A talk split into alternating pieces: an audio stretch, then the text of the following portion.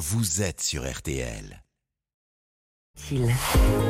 Florian Gazan, alors qu'on a encore vécu de gros orages hein, hier dans le, dans le sud-est notamment, vous allez nous expliquer pourquoi nos chiens ont peur de l'orage. Eh oui, Jérôme, je sais que vous avez un chien, Oui. vous, hein, vous Je suis pas aussi. le seul ici, d'ailleurs. Oui, Moi non, aussi. ouais. Tout le monde a un chien Non, non, non, pas moi. ah bah, ah Celle, bah. celle qui, Allez, devrait être Allez, on intéressée. prendra tout de suite. Euh, aussi à la maison, sans doute, c'est le cas, puisque un Français sur quatre possède un, un toutou. Et vous avez sans doute remarqué que dès que ça tonne, qu'il y a des Ouais. éclairs, votre toutou se met à stresser.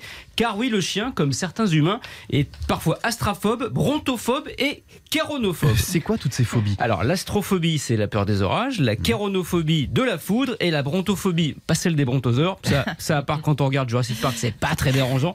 Non, c'est la peur du tonnerre. Et chez le chien, ça se manifeste par, vous avez vu, les oreilles en arrière, la queue en bas, une agitation, des aboiements ou des gémissements qu'on ne comprend pas toujours. Car euh, le chien, lui, il sent l'orage arriver bien avant nous. Non, mais ça, ça m'intéresse. On devrait plutôt investir sur des chiens que sur des super calculateurs. Eh ben exactement, parce qu'en fait, les, les- les Ouais. chiens, c'est des baromètres sur pattes. Ils sont hyper sensibles à la pression atmosphérique, donc ils sont capables de sentir quand elle chute. Et ce qui est annonciateur, vous me confirmez, Ouais. Que c'est l'approche d'une dépression. Exactement. Et en plus, cet orage, ils l'entendent plus tôt que nous, car leur ouïe est bien plus fine que la nôtre. Un son de faible intensité, nous, on l'entend jusqu'à 4 mètres. Mhm. Le chien, lui, c'est 25 mètres. Donc, et comme c'est le tonnerre qui est un son inhabituel pour lui, bah là, il, bah, il stresse. Et oui, puis quand l'orage est là, c'est pas dit qu'à bord. Ah bah oui, là souvent le, le chien il a une réaction assez étrange. Il cherche à se cacher dans la salle de bain, les toilettes, sous le lit ou à creuser, même la moquette, c'est embêtant.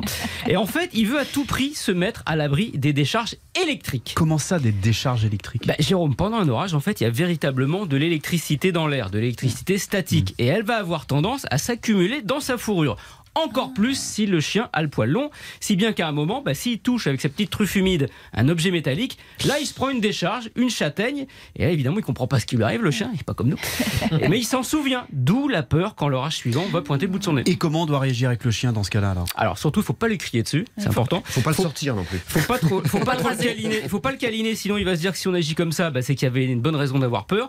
Il faut le mettre dans un environnement rassurant, son panier, ses joujoux, son pouic pouic, et il faut monter le son de la musique ou de la radio très fort pour masquer le bruit du tonnerre. Là, par exemple, ben, pour rassurer son chien, on met Louis Baudin très fort.